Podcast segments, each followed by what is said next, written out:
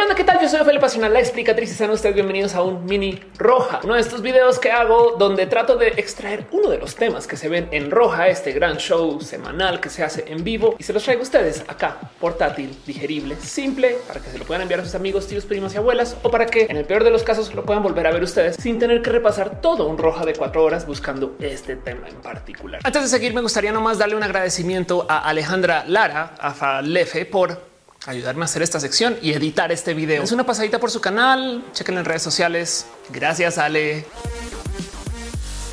Hoy quiero hablar de un tema en particular que traía enredado desde hace mucho tiempo y que me habían preguntado para levantar en roja acerca de lo que debería de ser o podría ser el futuro de la tele, ya que hace unos meses apareció en Netflix esta serie que se llama Bandersnatch. Para los que no saben de qué estoy hablando, básicamente es un nuevo modo de consumir contenido que nos propone Netflix, donde a medida que tú estás viendo la serie, te hace preguntas acerca de qué quieres hacer para que la serie progrese de un modo u otro. De entrada hay que considerar que no es exactamente una idea nueva. Esto lo tenemos desde que tenemos estos libros de Elige tu propia aventura, donde tú vas leyendo y te dice si tú quieres que el personaje la pase bien, vete a la página 32 y si quieres que el personaje la pase mal, sigue leyendo a la página 29. Y entonces tú como que seleccionabas un poquito por dónde tenía que ir la aventura. Evidentemente esto quiere decir que al escribir estas historias tienes que planear por todas las selecciones posibles de todas las personas y por cómo más o menos se podría desarrollar la historia según lo que va seleccionando, lo cual hace la labor de producción bastantes veces más compleja. Pero no obstante, Netflix lo presenta y mucha gente se sienta a maravillarse del cómo ahora desde la tele que tenemos podemos técnicamente tener esa tele interactiva, que es una de estas grandes como metas del contenido de estas cosas que dicen que va a ser el supuesto futuro de la televisión. Netflix está haciendo esto en una época cuando comenzaron a aparecer varias competencias para ofrecer contenidos de modo como no lo habíamos visto antes. Ya tenemos en puerta la salida de Disney Plus, que es un servicio que va a tener todos los contenidos de Disney, tanto como también tenemos Hulu, Crunchyroll y una cantidad de servicios. Y la competencia entre todos ellos es no más el qué series te ofrece cada cual. De hecho, justo por eso es que Netflix, sabiendo que por ahí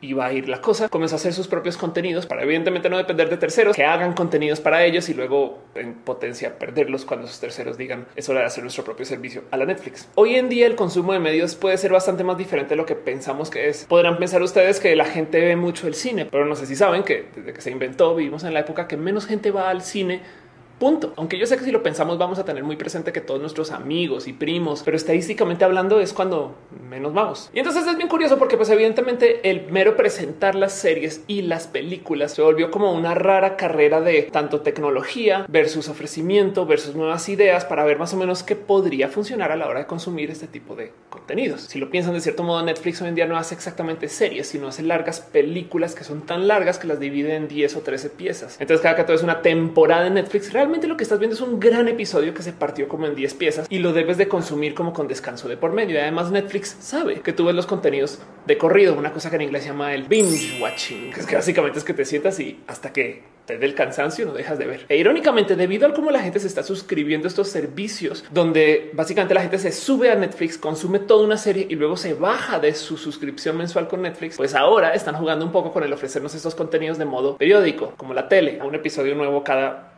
viernes. E irónicamente, lo que nosotros conocemos como los contenidos de la tele, las novelas estas cosas se consumen mayoritariamente en YouTube debido a que hay mucha gente que está subiendo esos contenidos ahí. Hay gente que ve el noticiero en YouTube o el horóscopo o las caricaturas, estas cosas que supuestamente deberían de vivir solo en la tele. Pero bueno, no obstante, los servicios de transmisión en línea tienen varios retos por delante porque quieren mantener a la gente usando su servicio la mayor cantidad de tiempo posible. Y entonces están haciendo todo tipo de propuestas raras, sobre todo desde la mera tecnología. Por ejemplo, no sé si saben que Netflix, cuando tú entras a la plataforma, cambia las portadas de las series y de las películas para adaptarse a lo que tú puede que le des clic. Por eso es que tu Netflix se ve muy diferente que el de tu novio, tu vecino, tu primo o como por ejemplo Amazon Prime que tiene un servicio que se llama X-Ray, donde en cualquier momento durante una serie puedes pausar. Te va a decir exactamente quién está en pantalla, qué actor, actriz y te da datos de esta persona, en qué otras películas puede estar o puedes ir directo a su IMDb para ver más información alrededor de esta gente. Considerar que básicamente están alimentando toda esta información para todas las escenas. Y pues sí, por supuesto que en esta carrera de la tecnología aparece Bandersnatch, donde tú eliges lo que quieres consumir a medida que se va haciendo la serie. O sea, elige tu propia aventura en la tele. Y ojo que Bandersnatch como propuesta tiene muchas cosas en su corazón que yo creo que vale la pena sacar a relucir. Como por ejemplo, Charlie Brooker, la persona detrás de Black Mirror, se sentó a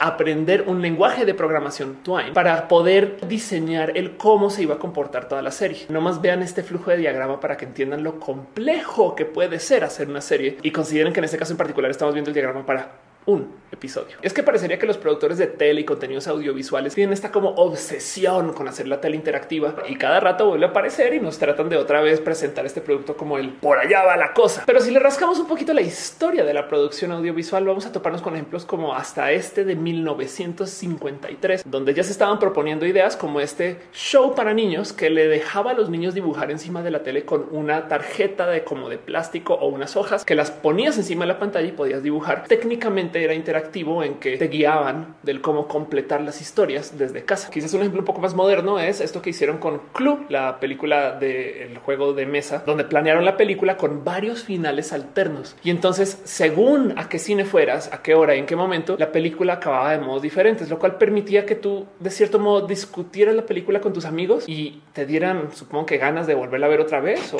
pudieras deducir cosas diferentes según cuál te tocó. No es exactamente interactivo, pero se imaginan que sucediera esto hoy, donde a ti te presentan un Avengers en la que Thanos no gana y otra donde Thanos sí gana. Esto es un poquito lo que busca, que tengamos una forma de consumo de contenidos donde las cosas son solo más que este mero pasivo. Yo recibo la información que me dan y se acabó. No obstante, yo creo que todavía hay algo de muy buen mérito en considerar que la tele sí debe de ser solo para consumir. O sea, donde tú llegas a casa y subes las patas en la mesa y te desconectas y no haces más sino solamente recibir como bobadas o no sé, en fin. Y créanlo no, de cierto modo ya tenemos tele interactiva, solamente que bajo otras condiciones. Por ejemplo, si ustedes son muy usuarios de las redes sociales, como asumo que lo son porque están viendo esto en YouTube, seguramente ven la tele con el teléfono en la mano. Si están viendo eventos en vivo, pues por supuesto que están tuiteando del evento en vivo. Estamos haciendo esta como reunión familiar donde todos estamos viendo la tele al tiempo y discutiendo lo que está pasando. Es otra forma de tener tele interactiva. Si bien no estás interactuando con los eventos en sí, estás interactuando con los metadatos de lo que estás consumiendo alrededor de la gente que te rodea, aunque sea a veces de modos virtuales. Y quizás la verdadera tele interactiva es esta que nos es invisible a nosotros porque sucede por medio del cómo los generadores de contenido ajustan sus contenidos para lo que queremos ver. Se llama el data driven content. Es esto que hacen muchas personas que generan contenido donde se fijan en qué es lo que más le gusta a la gente y les damos más de eso. Literal es el motivo por el cual tenemos tantas secuelas, tricuelas y precuelas y es el motivo por el cual de repente en muchas series se enfocan en algunos personajes y tenemos espinos que se enfocan en ese personaje en particular. Muchos blogueros que yo conozco justo buscan cuáles son sus top 10 posts y ven en qué tema están y comienzan a escribir más de ese tema. Entonces indirectamente según lo que nosotros vamos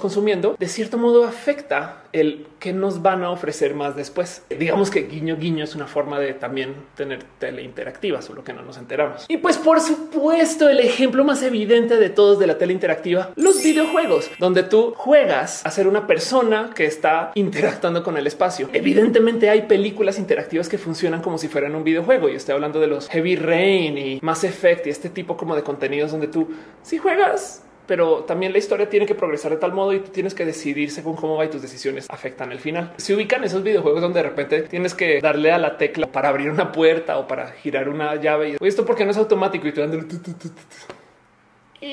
press F to pay respect. Aún así, de todos modos, yo siento que la verdadera tele interactiva igual y quizás debería de abusar de otro tipo de narrativa que normalmente no consumimos. Y si tenemos tanta tecnología, siento yo que hay cosas que todavía no nos ofrecen que sería bonito de ver. Como por ejemplo, algunas transmisiones de NASCAR nos dan la posibilidad de cambiar las cámaras según qué coche quieres seguir o qué transmisión quieres ver desde el mismo canal. Esto, por supuesto, si tú contratas los servicios respectivos. Pero a veces no les miento que a mí me encantaría ver por ejemplo, una película desde el punto de vista de otros personajes, otros ángulos. No sé, igual a veces me da un poquito de curiosidad de ver, me pregunto qué estará pasando ahorita en Wakanda mientras estamos viendo todo este desmadre, no sé, en Asgard, cosas así. Me explico. Y adicional con ese tema de la tecnología, hay algo muy roto con el cómo estamos consumiendo contenidos hoy, donde al parecer estamos como que muy ahogados por la sobreoferta de contenidos y siento que la tecnología no se está usando bien para eso. Si saben de qué hablo, no? Que abren Netflix y le dedican por lo menos media hora a seleccionar qué vamos a ver y luego ven solo 10 minutos y se quedan dormidos o Creo que era Steve Jobs que decía que a fin de cuentas, cuando tú vas a un restaurante, tú no quieres que el chef te dé exactamente lo que tú quieres consumir, sino tú quieres que el chef te proponga cosas nuevas y entonces tú te empapes de eso y le desarrolles un gusto. No confíen mucho si fue o no fue Steve Jobs, pero me entienden el punto. Por ahí más o menos va ese como gusto que le tiene la gente que todavía consume la tele en cable, donde literal tú prendes el canal y lo que sea que está pasando, pues de cierto modo es medio lo que quieres ver, porque son propuestas preseleccionadas para ti. Kind of thing that starts pointing towards the continuing importance of TV broadcasting. That that moment, that that sense of liveness and of eventness gives us something and is something special and is something different. Y como que siento que hace falta un poquito más de eso con la tecnología que tenemos para los servicios de transmisión. Pero oye, Ophelia, entonces, a ver, espera, ¿para dónde va la tele de lo que estabas hablando? Y es que ahí les va. Para dónde debería de ir la tele es hacia el investigar una suerte de narrativa que no nos han ofrecido mucho que súper se puede hacer con la tele interactiva y la tecnología que tenemos hoy. Yo digo que el futuro de la televisión debería de investigar lo que es la narrativa en segunda persona. ¿Qué? ¿Cómo que en segunda persona? Piensen en esto. Se han fijado como hay videojuegos de disparos, shooters de primera persona o juegos de disparos tercera persona. En el primer caso tú ves y literal ves el arma andando ahí, entonces ves las manitas cuando las cambian. O en el caso de la tercera persona es una cámara vista desde atrás y entonces tú ves el personaje va caminando y tú eres esta tercera persona que lo observa. Entonces, ¿cuál sería la segunda persona de la narrativa? Hay una propuesta muy bonita en un video de Mega 64 donde proponen que en un shooter de segunda persona tú simplemente vas andando y de repente te disparan. Técnicamente, una narrativa de segunda persona es cuando tú estás observando algo que te está pasando a ti desde afuera, siendo tú la persona de la narrativa todavía, pero lo observas. Un ejemplo espectacular de un videojuego que levanta este tipo de narrativa es Driver San Francisco, que es un juego súper bonito acerca de una persona que está, spoiler, en coma. Y entonces, a medida que va jugando el juego, se va dando cuenta que no está realmente viviendo una realidad más allá de lo que está pasando en su cerebro. Y el tema es que los creadores del juego te van dando pistas de cómo fue que llegaste acá y qué es lo que está pasando, porque dentro del juego tú tienes esta maravillosa capacidad de jugar como la persona y luego trasladarte al cuerpo de otra persona y seguir jugando para permitir que lo que sea que estás haciendo tú con tu misión pueda suceder. Por ejemplo, si tú tienes que huir de los policías, podrías, por ejemplo, ir corriendo por la autopista, cambiar de cuerpo a algún otro chofer al otro lado de la autopista y de repente tapar los policías y luego volver a tu cuerpo y seguir andando para los policías quedan atrás, evidentemente atrapados detrás de esa persona que sufrió tu posesión. Pero como si hay una misión en Driver San Francisco espectacular donde tienes que perseguir a un coche de una persona porque te piden que lo asesines, lo que no sabes tú en ese momento cuando comienza la misión es que esa persona que tienen que asesinar eres tú. Entonces comienza la misión y primero estás tú en tu coche y sales y apareces en el cuerpo de otra persona que es quien se supone que es a quien contrataron para asesinarte. Comienzan a hablar de ti y de cómo te tienen que perseguir. Y entonces en lo que tú controlas te das cuenta que el coche que están persiguiendo, o sea, el que está adelante, eres tú, pero estás viendo lo que está pasando desde el punto de vista de otros personajes que no son tú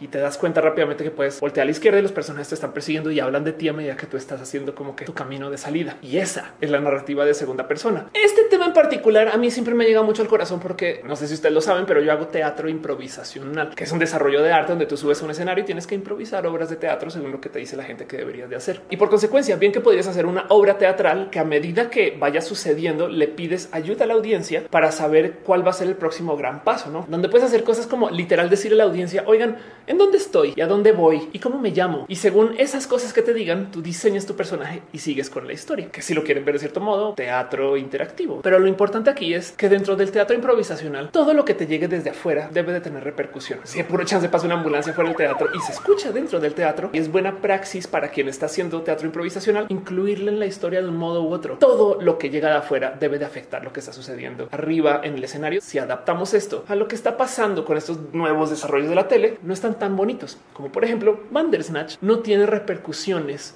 sobre si tú decides o no. Puedes no decidir y la historia sigue. Las decisiones son un poco, no quiero decir tímidas, pero son de capacidad aleatoria, donde elijas lo que elijas, algo va a pasar. Y entonces las cosas no necesariamente se empeoran o no se acaba la historia o no se desarrolla de tal modo que tú sientas un ay, la cagué, como podría ser en un videojuego, donde igual y si entras a una zona donde la neta, neta no deberías de haber entrado si no estás preparado, lista, si no sabes cómo o donde no hay salida, mueres y entonces acaba el juego. Y esa es una dinámica que se usa mucho para decirte un ten en cuenta que tus decisiones deben de tener repercusiones. Motivo por el cual yo creo que refuerza mucho esta noción de que para donde siento yo que debería de ir la tele del futuro es justo esta de la narrativa de segunda persona, porque lo importante de esa narrativa es que sí tenga repercusiones. Y entonces, ¿cómo funcionaría esto? Bueno, pues lo primero es que por esto del desarrollo de la tecnología de la realidad virtual y la realidad aumentada, vamos a tener esos dispositivos, pero hasta metidos por entre las narices en los próximos 10 años, porque se están creando y fabricando a tal velocidad que los van a tener que vender de un modo u otro y se van a inventar todo tipo de tecnologías para que los usemos. ¿Qué son los dispositivos de realidad virtual? Literal son las pantallas de los celulares puestas de tal modo que los puedas ver uno enfrente de cada ojo. Y entonces eso se usa dentro de la industria de la tecnología, pues para poder bajar los precios de la producción celular o para poder hacer uso de estos dispositivos que ya se fabricaron y tenemos todas esas tarjetas madres por ahí en algún lugar y tenemos que usarlas. La realidad virtual va a estar ahí presente en todas las esquinas. Así como nosotros tenemos esta tecnología de consumir la tele plana, las teles que vienen a futuro quieren romper con el esquema plano, pero no con esto de los lentes tridimensionales, sino que literal quieren proponernos el poder ver la tele desde varios ángulos. Y esto justo es algo que pasa desde hace rato en la realidad virtual. Les doy un ejemplo. Este es un contenido de Cirque du Soleil, donde ellos grabaron en tres dimensiones una de sus obras, de tal modo que tú puedas ver la obra desde varios ángulos. Tú estás entre los malabaristas y puedes ver en un sentido, pero igual y puedes voltear a ver y resulta que atrás tuyo también están pasando cosas, como en la realidad virtual. El tema aquí es que entonces ya no hay pantalla de fondo ni cuarta pared, sino que tú literal eres parte de la acción. Imagínense ver un Avengers donde tú la vives desde el punto de vista de ser un Avenger. Puede que tengas o no interacción o puede que tengas agencia en las decisiones de lo que está pasando, pero por lo menos ver alguna pelea, batalla, discusión desde el punto de vista de Fury o desde como lo ve Hulk puede ser entretenido, como si tú sí estuvieras ahí asumiendo que estás ahí. O la otra es simplemente considerar que la grabación de la tele ahorita se está haciendo para verlo en pantallas enteramente planas. Y hay una cantidad de dispositivos espectaculares, como por ejemplo este Looking Glass, que permite que tú veas la tridimensionalidad de los objetos sin uso de lente. Podrías grabar de tal modo que puedas ver a los actores desde un ángulo o desde otro, pero la historia sigue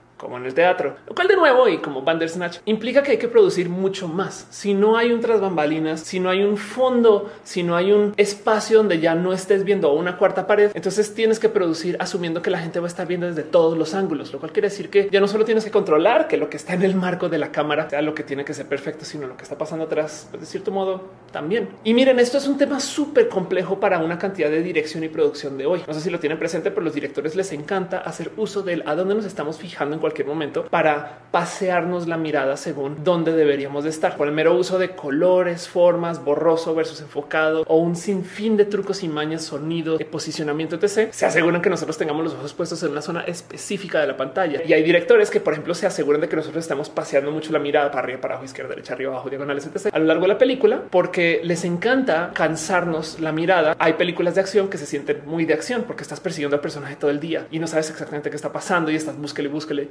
como si fueras una persona ahí en la película. Es parte de lo que genera la inmersión, que tú como que te sientes que te estás moviendo mucho y es el por qué hay otras películas que son como que muy calmadas, porque justo sirve para la narrativa que tú te sientas en calma dentro de lo que sea que está pasando, dirección. Pero entonces ahora imagínense el reto de traducir eso a un espacio que es completamente tridimensional, donde igual y tú tienes algo espectacular sucediendo acá, pero alguien en algún momento quiso voltear a ver qué chingados estaba pasando en la ventana 36B arriba mientras estaban asesinando los padres de Bruce Wayne acá. El punto es, me gustaría proponer que esto, este futuro de la tecnología es viable, porque hoy en día siento yo que ya estamos sobreproduciendo nuestras historias. Miren, en los 70s, en los 80s, en los 90 se hacía de a una película, de a dos, o sea, mucho dinero de a tres y era espectacular lograr salir con tres de una historia. Marvel y Disney del otro lado no tienen ningún problema con hacer 20 películas para contar una larga novela de todo lo que está sucediendo con la mera historia de Thanos. Y si lo quieren ver, entonces esta narrativa de segunda persona que les digo yo que es por donde debería de ser el futuro de la televisión o de las películas. Lo que yo estoy proponiendo es algo así como tomar 20 películas de Marvel y comprimirlas para tener tres, pero tridimensionales y observables de varios ángulos. Si tú consumes una película y estuviste viendo a donde no era durante toda la película, pero todavía pasaron cosas y saliste con un factor de entretenimiento y te sentiste bien, claro que por supuesto que la vas a volver a ver para verles de otro punto de vista. Y eso yo creo que vale la pena explorar. Puede ser un modo de tener una como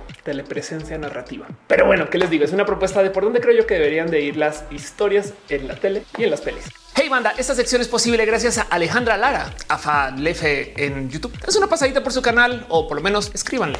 Gracias Ale. Yo soy Ofelia Pastrana, la explicatriz y esto es un mini roja. Los quiero mucho.